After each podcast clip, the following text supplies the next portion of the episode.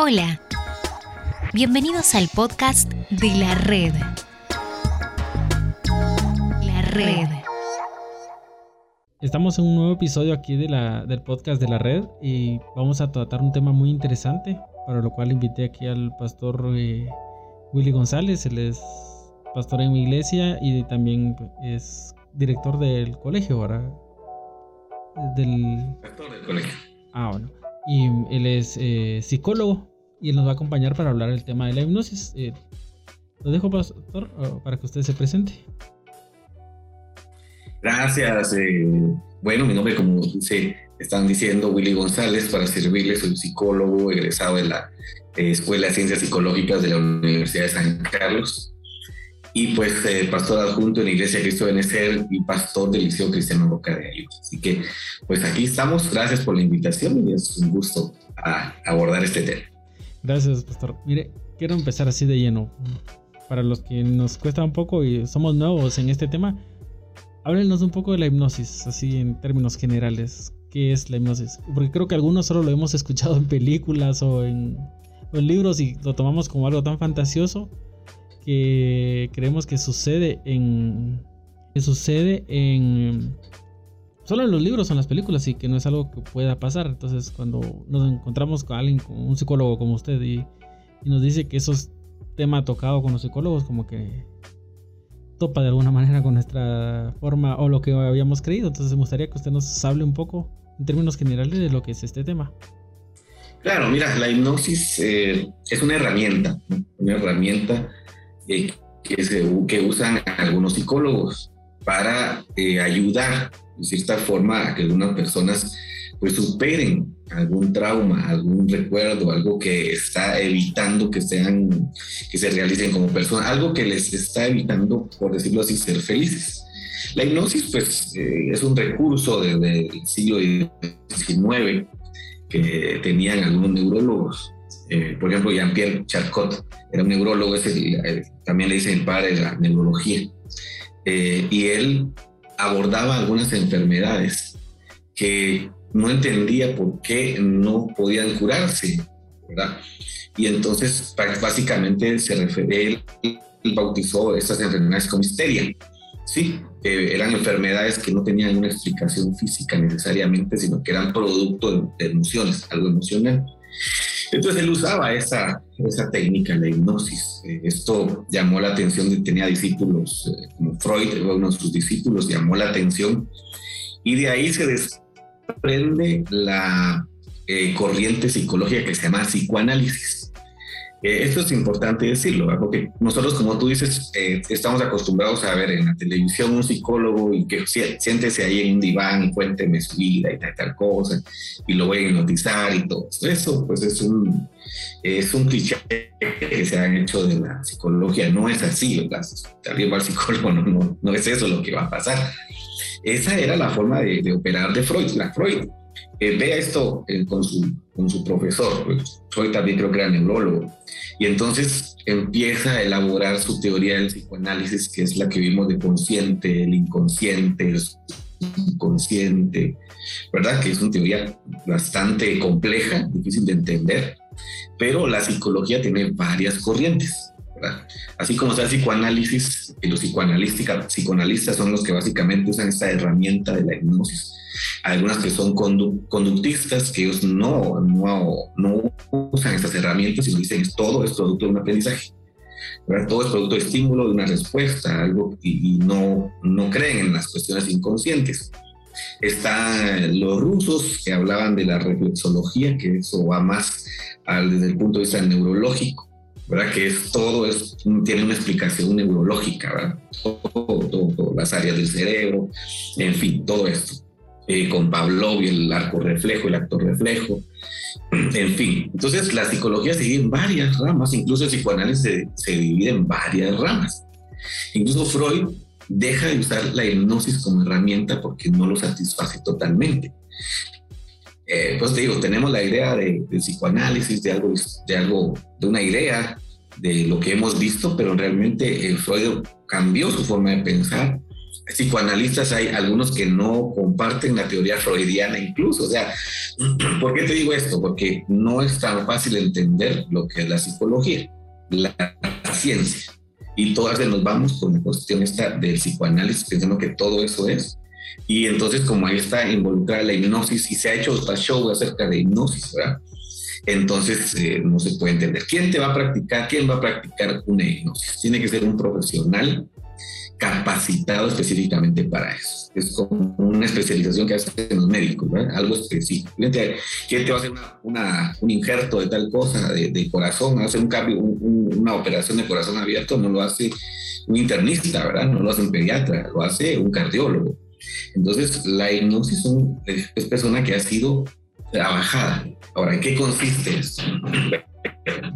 es en bajar los niveles de conciencia, ¿sí?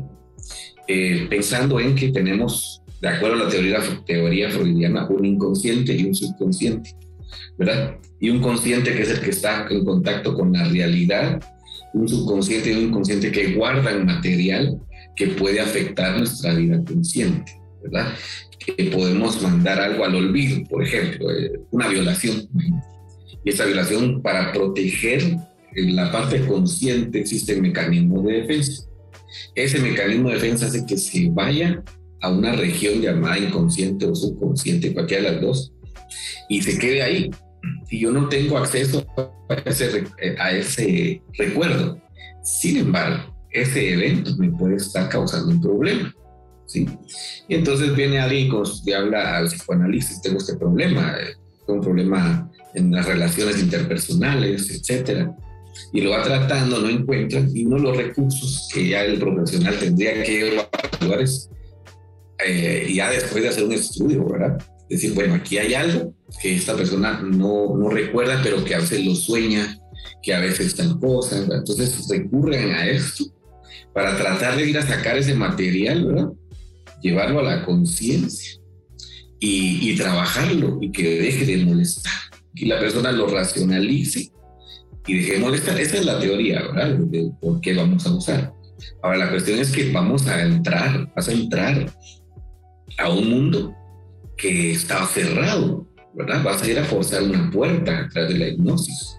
Eh, bajas, vas a bajar los niveles de atención usando diferentes formas, ¿verdad? Algunos usan estroboscopio, usan una luz que te va a ir bajando, bajan luces, hablaste en cierto tono, llevaste hacia dormir, pero, pero, pero oyendo la voz, llevar una relajación, etcétera. Pero la, la, finalidad sería esa, sacar a la persona de ese conflicto que ha pasado.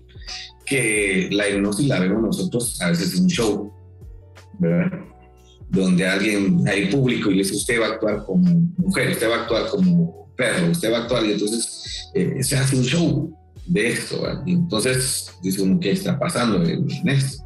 Pero básicamente es trabajar la conciencia, bajar los niveles de conciencia y acceder a lugares eh, que están cerrados. Y eso es un peligro porque es el alma de las personas. Entonces allí es donde tenemos que tener nosotros mucho cuidado. Aquí me viene una duda, pastor. Mire, y eso, viéndolo puramente desde el punto de vista clínico y psicológico. Eh, eso es ético. El, que alguien lo practique. Sí, mira, como te digo, es una herramienta que, que, tiene el profesional a su alcance, pero es un especialista, ¿no? un psicoanalista. Y entonces él te dice, eh, voy a practicar esto con usted. Y usted da su consentimiento, ¿verdad? Y entonces accedes por el consentimiento de esta persona, ¿verdad? vas a hacer, vas a buscar. Sin embargo, pues hay un código ético entre los profesionales donde ese material va a ser, si él sabe que esto accedió a un material eh, de un recuerdo que va a hacer más daño que beneficio, pues lo va a dejar ahí, etcétera. Va a ir, tiene que ser un profesional con mucha ética, ¿verdad? Para saber hasta dónde llegar, cómo lo va a usar, cómo va a hacer que la persona eh, lo traiga y sea libre de alguna situación que lo está dominando. Eso es lo ético. Lo que no es ético es hacer un show de eso, hacer que la persona haga ridículo, etcétera. Eh, en fin, jugar con eso es lo que no es ético. Dentro de la vos sabes, nosotros pertenecemos a colegios profesionales, ¿verdad? Que evalúan nuestra conducta ética. Y entonces, si dentro de esa, eh, esa hipnosis, ese recurso que se usó, se faltó a una norma ética, al respeto de la persona, se vulneró a la persona, esa persona se puede quejar. Si hacen investigación, te pueden desautorizar de la producción si cometiste un acto de falta de ética, ¿verdad? ¿Sabe? Entra mi duda porque perdón, es que me recordaba de una película, no sé si usted la ha visto, se llama Inception. Y la película trata de que están, los, están como que duermen a las personas y les meten un recuerdo que no haya existido y se los meten. Y a veces eh, lo que hacen es llegar a un nivel de conciencia más, más bajo, por así decirlo. No sé cómo explicarme. Donde hacen que la persona se duerma y sueñe. Y en ese sueño se duerma y sueñe. Y ellos se meten hasta ahí a meterle un pensamiento o un recuerdo para hacer que la persona piense así. La cosa es que en la película pues se van dando ciertas cosas que ya a una persona le hicieron tanto eso que no sabe si está durmiendo o está despierta. Y me recordaba de eso, que no sé si es como que de esa manera eh, que se actúa la, hipnosis, ¿verdad? O sea, meterse de, de, cierta manera como que en una forma de adormecimiento.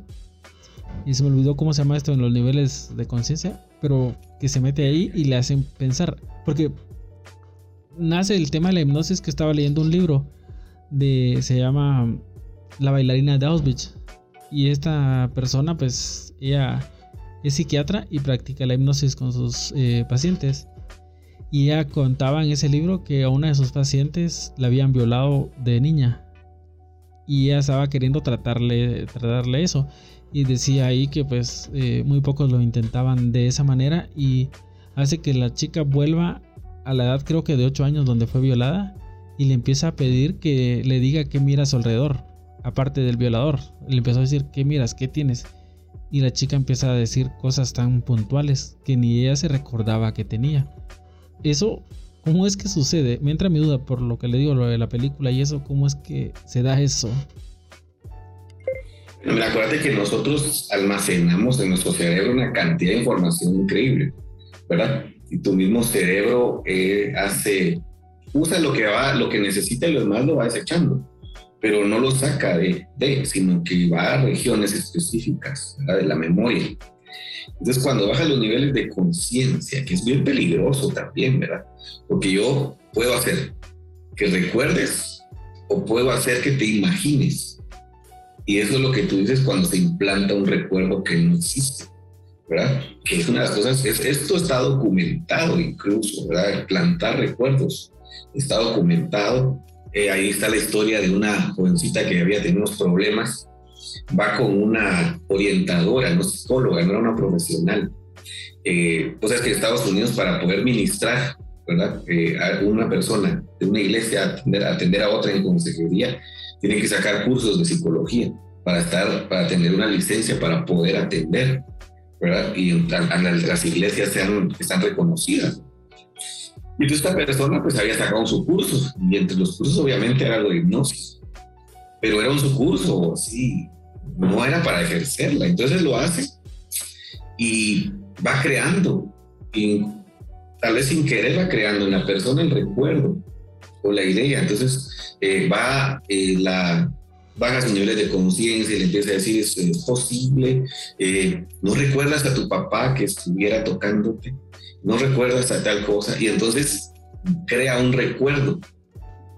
Y entonces, cuando ella despierta, tiene el recuerdo. Y eso es bien tremendo, porque es como cambiar de archivo, algo que es una imaginación y lo cambias del archivo a que sea un recuerdo.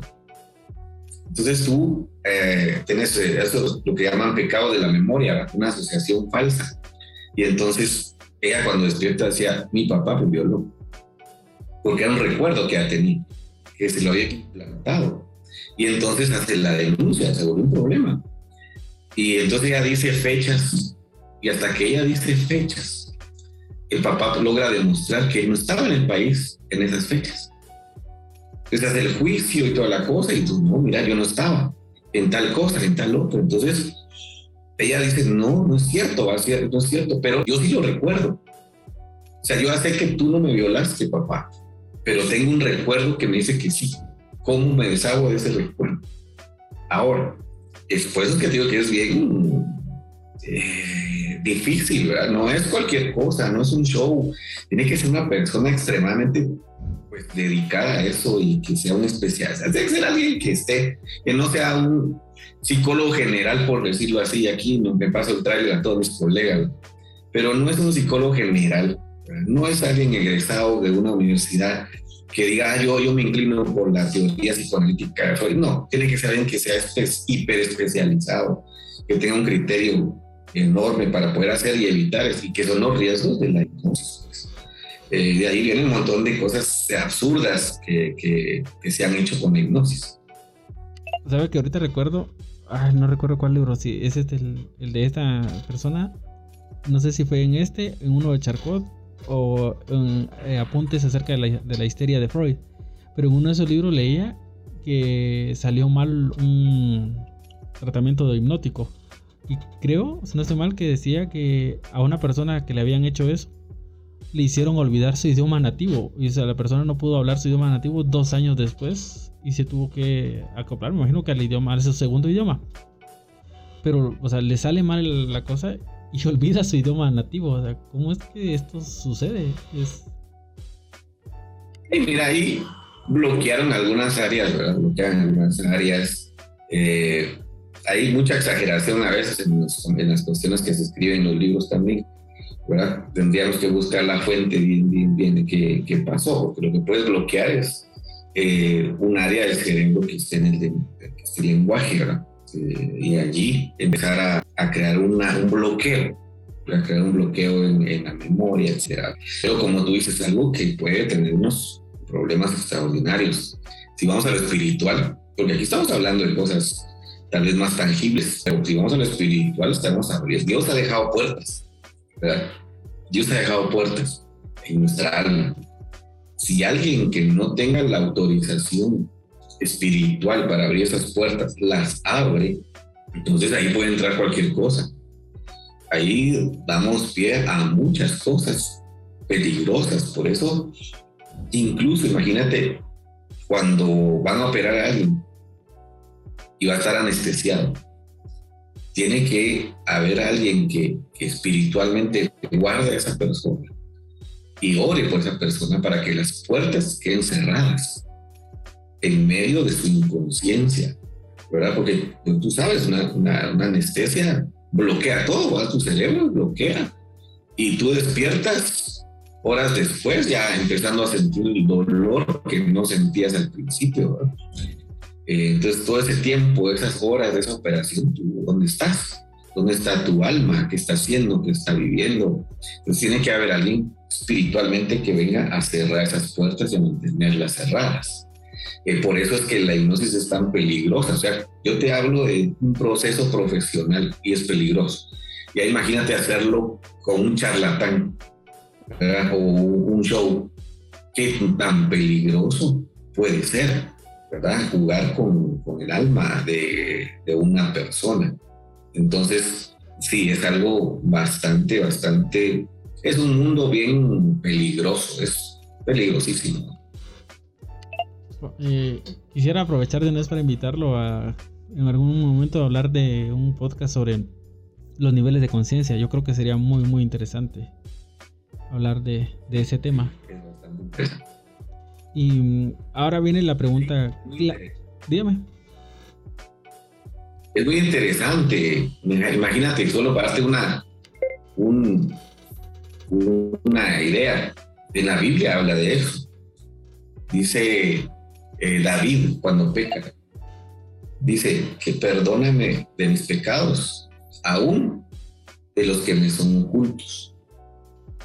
Entonces, ahí se está hablando de algo que no está al nivel de su conciencia, sino que está más allá de su nivel consciente. Por eso él pide.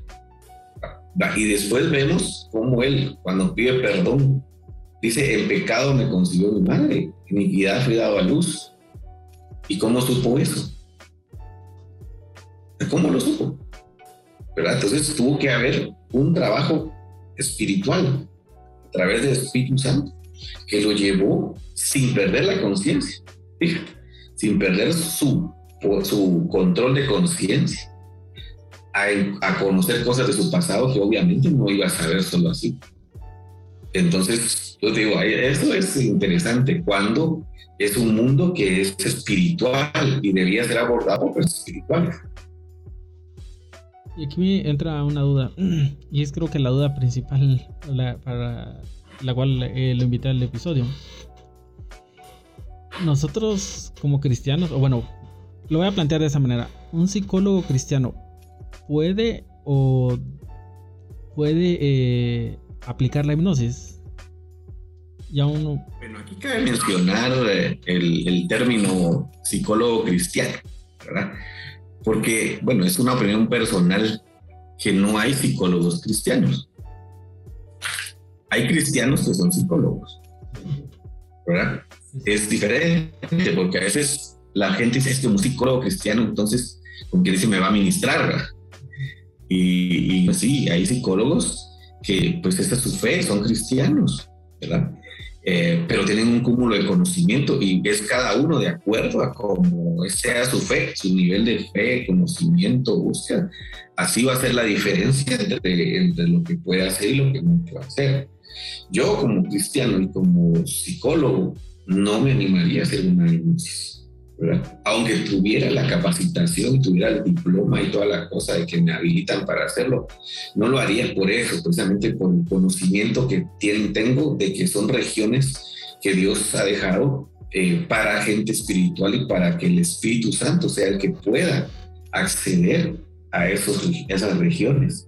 Y entonces puede haber una liberación, puede haber una administración, puede haber una sanidad incluso de tu alma hecha por medio de un ministro a través del Espíritu Santo.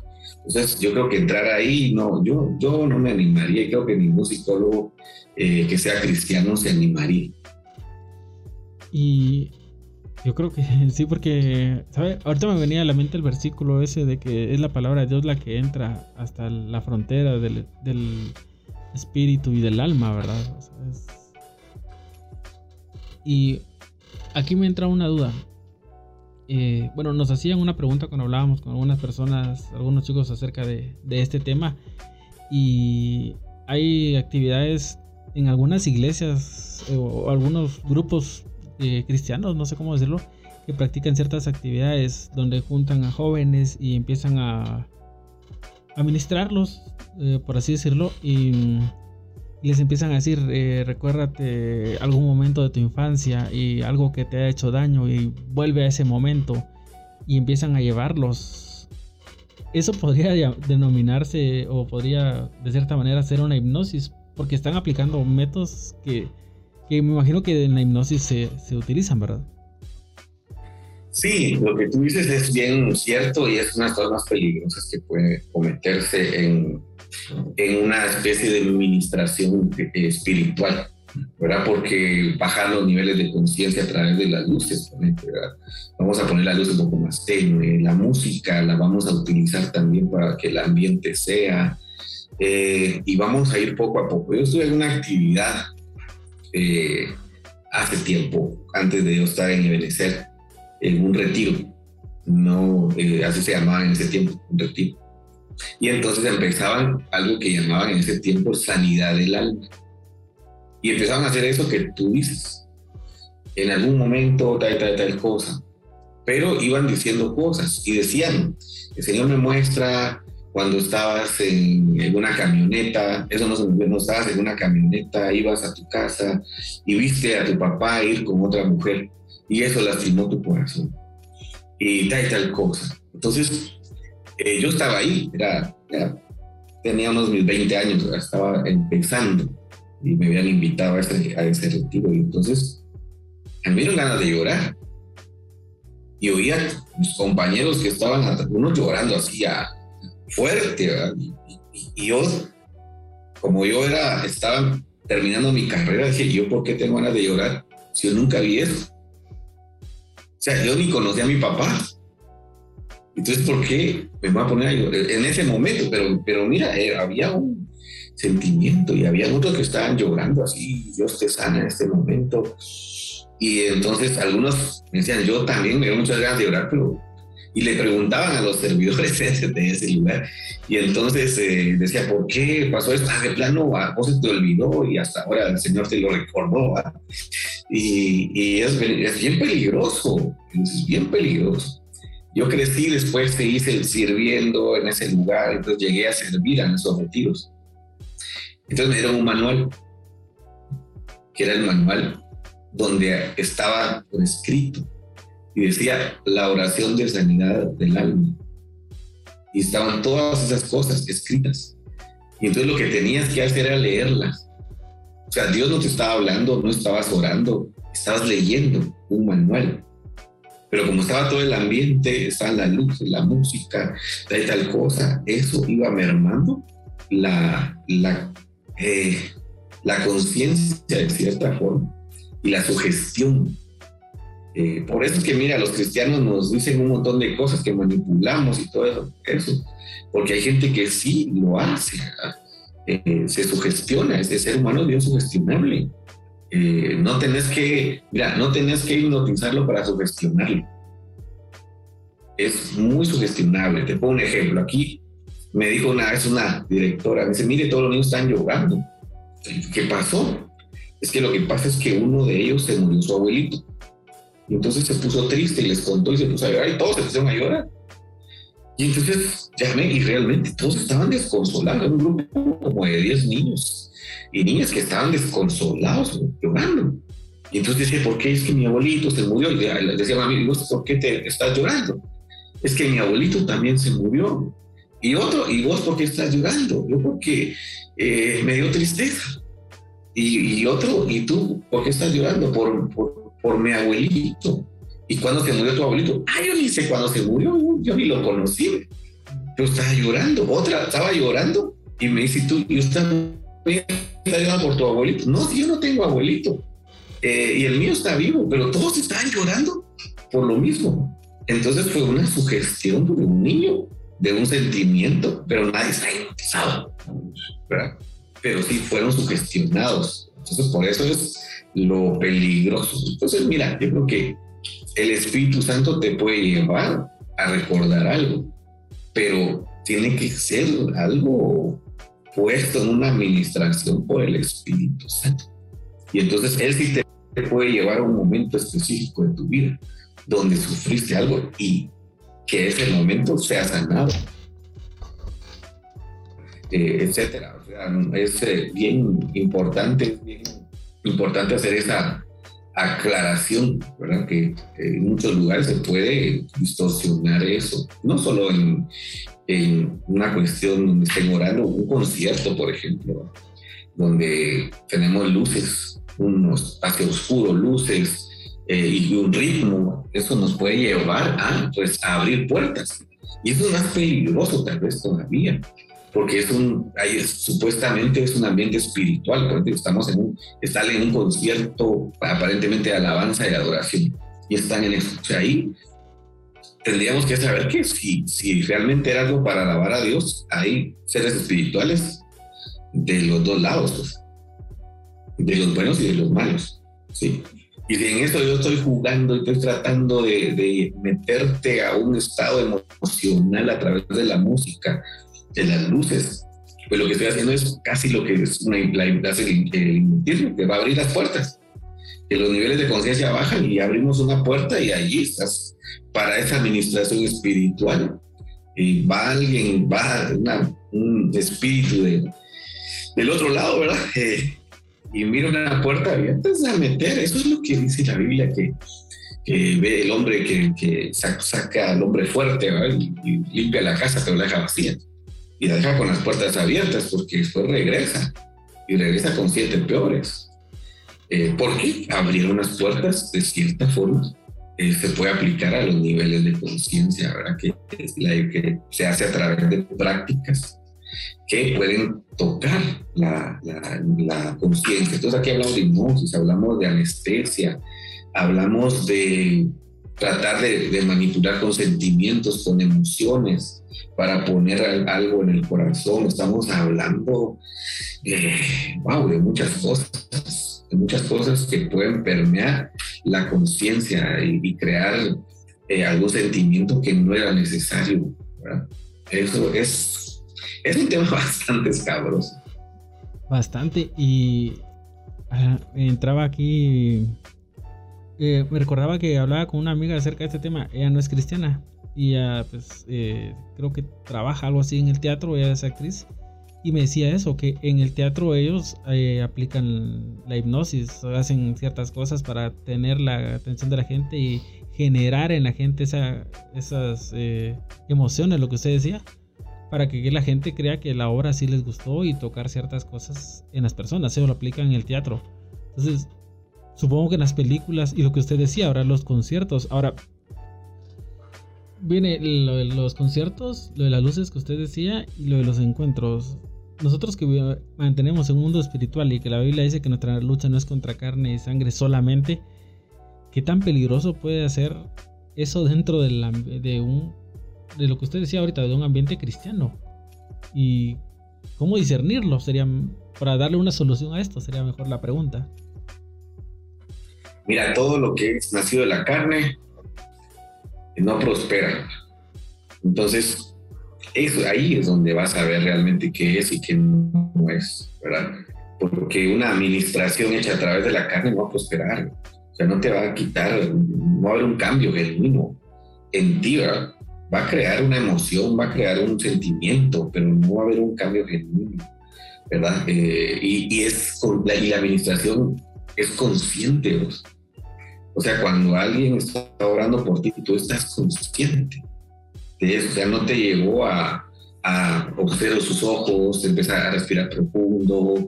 Imagínate que estás en una playa y entonces ahorita, voy, ahorita que ya te imaginaste, voy a orar por ti. No, sino que cierra tus ojos, orar y el Espíritu pone ahí tal cosa, pa, pa, pa, pa, y, y, ahí va a lo más profundo. La palabra que, tú decías, entra a lo más a la frontera del alma y el espíritu y sale y por eso no regresa vacía porque trae lo, atrae lo que estaba haciéndote daño. Pero es la palabra es la palabra la que te hace volver como en sí verdad eh, Dios tiene muchos mecanismos para hacerlo volver a uno en sí de situaciones que uno o sanarlo de situaciones que uno esté atravesando sin necesidad de bajarte los niveles de conciencia eh, Dios dejó por, algún, por alguna razón, razón, dejó como esos candados de seguridad en nuestra propia alma, llamados mecanismos de defensa. Porque si no, imagínate, eh, seríamos muy inestables, ¿verdad? Y, estaríamos a merced de cualquier cosa. Si ya de por sí, como tú pusiste el, el, ejemplo del teatro, de la televisión, de los libros, de lo que lees, todo va dirigido a los videojuegos, eh, lo que los videojuegos bajan de cierta forma los niveles de conciencia, aunque estés consciente, ¿verdad? Porque atraen, ¿verdad? Te, y lo que estás haciendo, te involucras dentro del juego, en fin, y puede ser afectada tu, tu, forma de ser, ¿no? Miremos a este personaje que mató a algunas personas en Estados Unidos, no sé si viste, eh, pero él lo filmó, ¿verdad? Él filmó, entonces si vos ves lo que se miraba era su arma, Igual que los videojuegos, que se ve solo el arma que va matando a la gente. Entonces, imagínate cómo pusieron eso en el, en el, en el alma de, este, de, este, esta persona para que lo llevara a la práctica. ¿verdad? Eh, entonces es un juego en el alma. El, alma es un botín eh, que, que, debemos de conquistar, que el Espíritu Santo debe conquistar y nosotros debemos de conquistar nuestra alma. Pero también está el las tinieblas, quieren eh, venir por del alma de uno, ¿verdad? Y hacerse dueño del alma. Ahorita que usted decía lo de la palabra de una forma tan clara, me venía a la mente el versículo cuando está Jesús con la mujer samaritana. Y Jesús para decirle a ella su situación no necesito de hipnotizarla, él solo le dice, ¿dónde está tu marido? O sea, de una manera tan clara y... Y ahí, o sea, el, el cambio que sucede en ella, porque después ella va, ¿verdad? Mira, el profeta eh, Eliseo, creo que fue, que va a mujer que está amargada Y él le dice a su siervo, esta mujer está amargada y Dios no me ha revelado por qué. él no se metió a decir, bueno, este, lo que está pasando es, no, él dijo, es, yo lo que veo son sus síntomas, ¿verdad? Tiene amargura de corazón, pero la razón, Dios no me la ha revelado. O sea, no, no ingirió más, no fue a ver qué más había, ¿verdad? no le preguntó. Simplemente él dijo, bueno, esto está reservado. Si Dios no me lo reveló, ¿para qué lo voy a investigar yo? ¿verdad? Eso está guardado, es un trato entre Dios y ella en su momento, iba a salir de su amargura y sus temores, ¿verdad?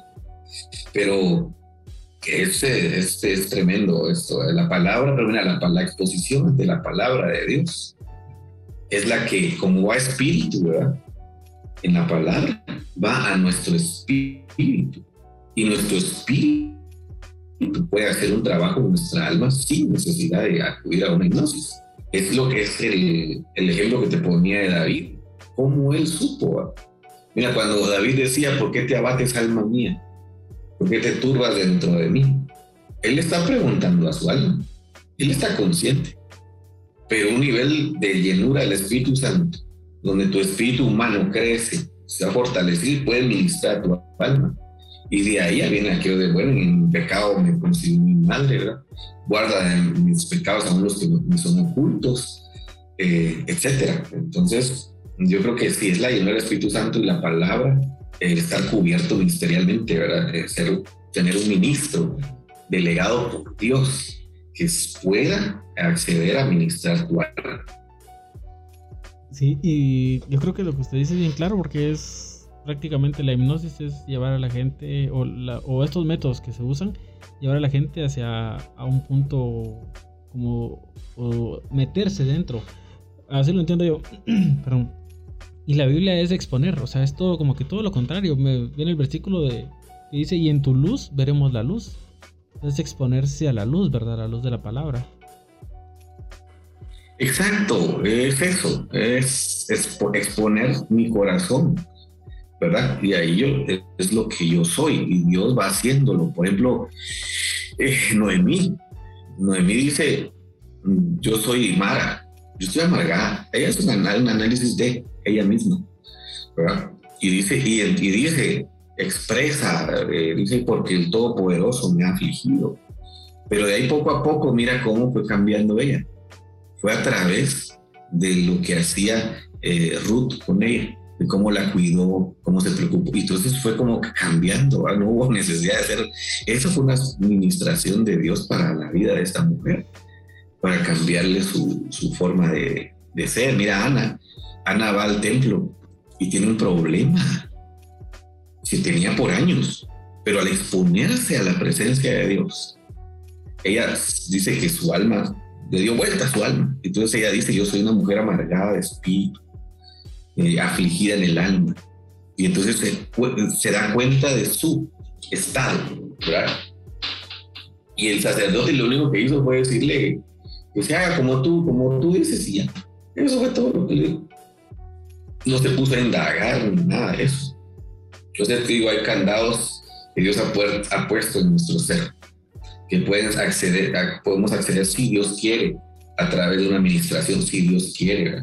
si es lo que el espíritu quiere, pero jamás a través de la manipulación o aparte del intelecto o lo que yo me imagino como profesional que, pueda hacer esto o como cristiano que busque herramientas que, yo, que, sirvan para que yo pueda implementar un mensaje, la música, eh, el estado de ánimo de las personas, en fin, hacerlo todo chistoso para que entonces diga, ah, ya, ya, ahorita los puedo decir esto porque su estado de ánimo está feliz. No, no, no, si el que da la felicidad es el espíritu, ¿verdad? es el que te va a provocar un estado de donde estés contento o, o, provocarte tristeza con la música para entonces orar por ti que todo llore. Entonces, como lloraste, si salís, ni modo, cuando lloras, liberas un montón de toxinas, entonces salís re bien, ¿verdad? Entonces, pero no es eso, no, es. Creo que jugar con, estrategias humanas y pasarlo a lo espiritual es una de las cosas más peligrosas. Bueno, de hecho es fuego extraño, ¿verdad? Es que hacer algo a través de lo que el hombre, la estrategia humana, un conocimiento, ¿no? Es a través del Espíritu Santo. Eso es lo que, lo que es para nosotros los cristianos, ¿verdad? En un mundo donde todo esto, la hipnosis y la seducción está al, al día, ¿verdad? Que es que, es que como te digo, no es no es necesario bajarte los niveles de conciencia para poder manipularte. Es, eh, por ejemplo, la mercadotecnia. ¿Cómo hacen para venderte lo que no necesitas?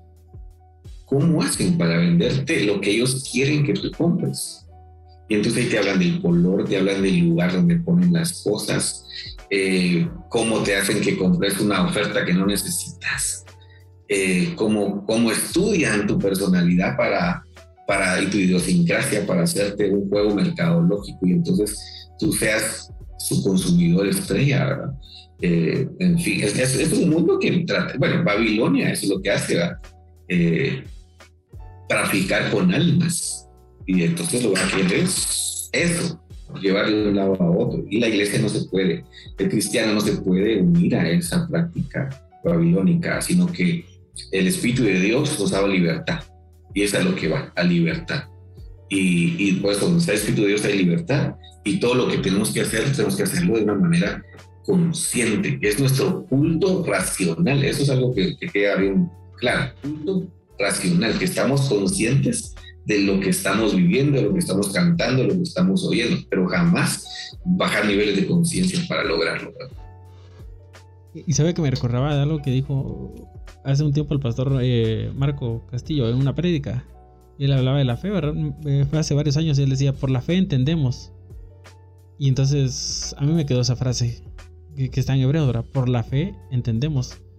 Yo creo que es eso, ¿verdad? lo que usted decía, culto racional. Nosotros tener eh, activo el entendimiento. Y no inhibido, ¿verdad? Mire, aquí tengo otra pregunta que de, nos la hacían. Es considerada la hipnosis como una especie de espiritismo, dado que Freud en uno de sus escritos le llamaba a la hipnosis eh, exorcismo psicológico. Creo que tiene que ver con lo que usted... Freud vivió, Así, ah, una época donde, donde había pues, un ambiente religioso fuerte, Y se practicaban exorcismos. La Iglesia Católica los practicaba, con diferentes cosas. Entonces él, lo, hace la comparación entre lo que ocurría en esas cosas y lo que ocurría en, una hipnosis dirigida, ¿verdad? Que era a veces sacar alguna, algún material, la gente salía y después ya estaban mejor, mejoraban. Hoy recordemos que él era judío y tenía cierta perspectiva de las cosas espirituales, ¿verdad? Y por ser judío, eh, no, obviamente no era cristiano. Eh, y incluso él, entre sus obras completas, hay un libro que se llama Totem y Tabú, donde él hace un análisis eh, de la historia humana, ¿verdad? Y ahí hace el por qué la cruz y por qué un hijo fue sacrificado y hace un análisis psicológico y antropológico de. Entonces, tenía una forma de pensar así bastante anti-religión. Entonces, por eso hablaban ellos de que esto parecía un exorcismo, e, e, era una liberación, era sacar los demonios, ponente, pero de una forma llamaba a él profesional, pues psicológica, a través del estudio, ¿no? de la práctica religiosa, pues. Sin embargo, cabe mencionar que Freud deja, deja la hipnosis como un recurso tiempo después, no le satisface, entonces usa otros, otros eh, medios. Otras, otras, otras herramientas. Pero te digo, la hipnosis eh, algunos la usarán, pero no es el non plus ultra de la actividad del psicólogo, sino que es una herramienta. Y como nos, les toca al psicólogo evaluar qué corriente va a seguir, muchos ni siquiera van a pensar en usar la, la hipnosis, ¿verdad? Pero esa es la razón por la que Freud decía, ahora, el problema es, y no, no tenía, él tal vez no sabía lo que estaba diciendo, pero sí, había una cuestión de espiritual dentro de la hipnosis, ¿verdad? porque abrís una puerta Y entonces ahí se pueden dar como, cosas espirituales, ¿verdad? Se pueden dar esas cosas. Entendemos también que hay una liberación espiritual a través del Espíritu Santo. Es un tema aparte, ¿verdad? Porque entonces, eh, ¿a quién le estás hablando? La persona no está, no está inconsciente. La persona que está siendo liberada no está inconsciente, sabe lo que está viviendo hoy. O sea, no lo tenés eh, no sino que oraste y se manifestó y salió. Y la gente queda, y se ve el resultado de la gente quedando libre. Yo creo que la, en la hipnosis ese es el problema, que es jugar con fuego. Eh, porque el mundo espiritual está eh, en todos lados, incluso la gente que no cree, ¿verdad? Alguien no cree en que exista el bien o el mal y ahí está. Alguien no cree en los demonios, ahí están. O sea, entonces al hacer hipnosis, ahí están, y ahí hay un montón de cosas que, que como te decía, ¿no? Es, es, abrir puertas que no se deben, porque hay un mundo espiritual eh, detrás de, ¿verdad? Eh, hay ángel, un ángel que nos cuida a nosotros, ¿de qué? ¿De qué estaban cuidando el cuerpo en un sexo? ¿De qué? Si había, hay que cuidar. Entonces, mm, es, eh, es interesante esta, esta temática. Y sabe que eh, me llama bastante la atención que la Biblia aún toma mucho cuidado de esto del ambiente espiritual y me venía ahorita a la mente eh, el caso del velo, ¿verdad? O sea, de algo físico tomando eh, cuidado de algo que puede repercutir espiritualmente, ¿verdad? Sí, exacto. Mira la señal de, la sangre del cordero en las casas, es una señal física, pero que el ser espiritual la respetaba y no entraba allí. El velo también es una señal física, que entidades espirituales que están, es lo que te decía, cuando ora una hermana, pues está en la iglesia, está profetizando en la iglesia. Y allí es donde hay que poner la señal de autoridad por los ángeles. Entonces ahí hay ángeles de, las dos, de los dos bandos, eh, y, y, estamos en un culto, que adorando a Dios. Ya cuánto era donde no se adora a Dios, imagínate que nos está moviendo espiritualmente. Entonces sí es que tener mucho cuidado con, con la práctica y, entender que no se puede jugar eh, al psicólogo, no se puede jugar a manipular a la gente, no se puede usar herramientas indiscriminadamente para bajar conciencia y obtener un resultado aparentemente espiritual y que haya una aparente sanidad del alma eh, con algo que fue manipulado, que no vino del espíritu, sino vino como una estrategia psicológica, ¿verdad? O sea, cada cosa en su lugar. Si alguien quiere, el psicólogo quiere ejercer, ejerce en su clínica y si alguien lo quiere ir a buscar, pues ahí lo busca. Pero no que un que, que ministro, que un ministro use esas estrategias para ministrar, porque entonces está usando un fuego que él creó, no el fuego de Dios, no lo que descendió de Dios, no el Espíritu Santo. Está usando su propia alma y su propio conocimiento para pues, intentar un, ya sea de buena o mala fe, ¿verdad? Pero un resultado en la gente. Gracias, pastor. Ya se me van pasando los 45 minutos, entonces iríamos cerrando. No sé si usted quiere decir algo eh, de alguna manera para cerrar. Eh, gracias. Bueno, miro, gracias por la invitación. Es un tema bastante llamativo, ¿verdad? Interesante, que no conocemos a cabalidad del todo el mundo espiritual, ¿verdad? Y que Dios deja, deja eso para, para, para Él, el acceder, el acceder Él a través del Espíritu Santo, a través de ministros autorizados. Eh, no se trata de hacer llorar a la gente, no se trata de manipular a alguien, eh, no, no es eso. Y cuando hablamos de hipnosis o de usar esos ah, argumentos para poder captar la, la atención de las personas y lograr un objetivo, no es ético espiritualmente hablando, ¿verdad? Así como no es ético que un psicólogo use una herramienta que no sabe usar, ¿verdad? Y que no es necesario usar, no es necesario, ¿verdad? Como no es ético hacer un show de esto. No es ético, ¿verdad? Eh, es engañar a la gente con, eso. En los shows donde hay hipnotistas eh, o hipnotizadores eh, que invitan a la gente, se ha descubierto que tienen un trabajo previo con la gente, horas antes.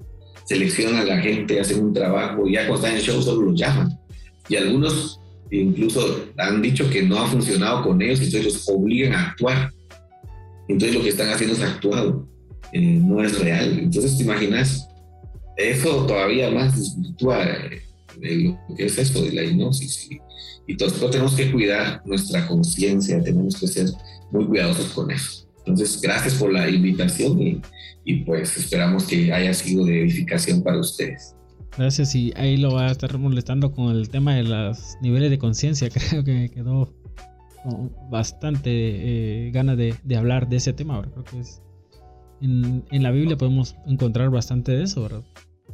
De los niveles de conciencia. Y le agradezco de nuevo que se haya tomado el tiempo para estar con nosotros y los para los que nos están escuchando, pues los esperamos en otro episodio donde vamos a tratar otros temas eh, muy interesantes. El siguiente tema que vamos a hablar es eh, caminando y masticando chicle. es un tema que vamos a tratar con un psiquiatra que de las diferencias entre eh, diferencias fisiológicas del hombre y la mujer. Es un tema muy interesante que vamos a tratar en un siguiente episodio y pues, gracias pastor por acompañarnos.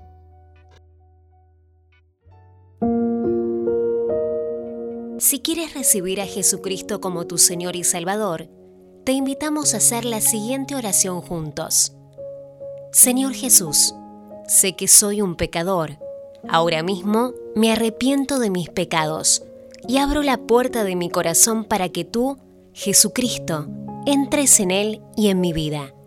Yo confieso con mi boca y con mi corazón que creo que viniste al mundo y moriste por mí en la cruz y deseo tenerte como Señor y Salvador personal.